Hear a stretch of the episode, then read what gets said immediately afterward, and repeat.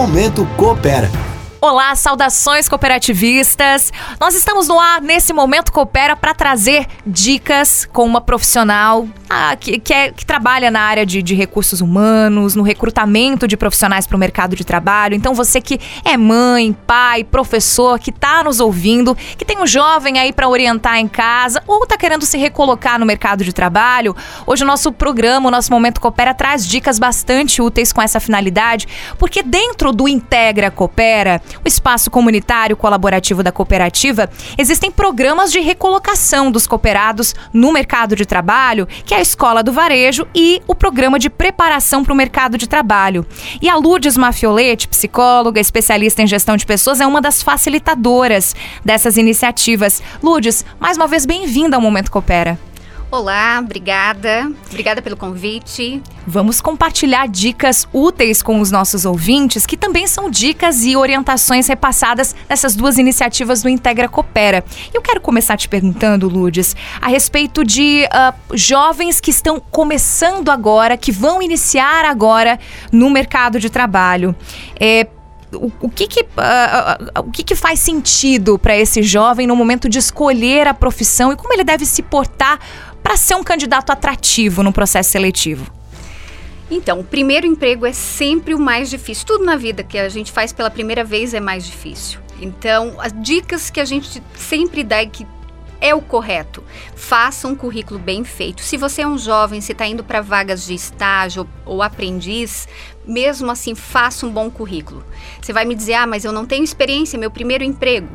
Coloque o que, que você sabe fazer, coloque os teus destaques na escola, coloque os trabalhos voluntários que você fez. E se você está me ouvindo, nunca trabalhou e não faz trabalho voluntário, já vai atrás dos trabalhos voluntários, porque isso prova que você está em movimento também para a comunidade. Outra dica que eu dou agora é para os pais.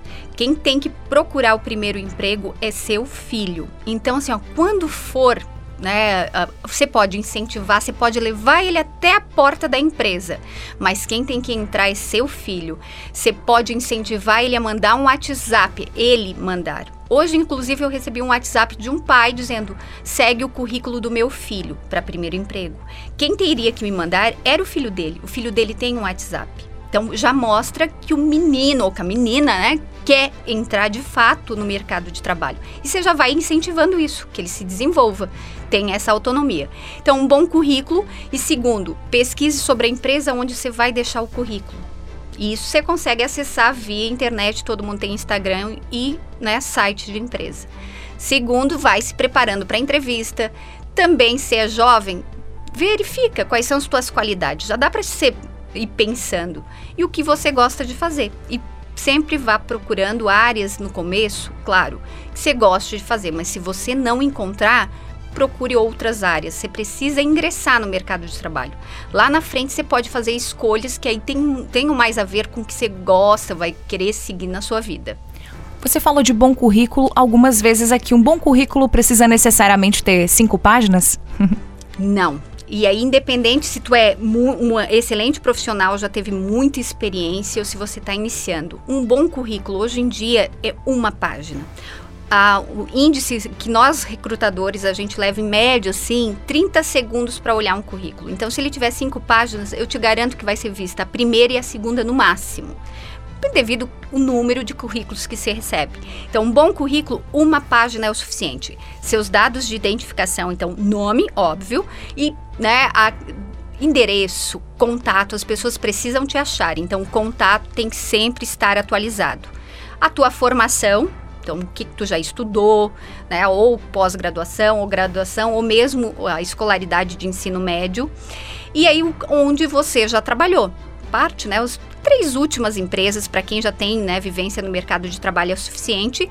E às vezes eu também acho legal colocar uh, referências, porque hoje em dia né, os contatos, até para positivar se você é um bom candidato ou não.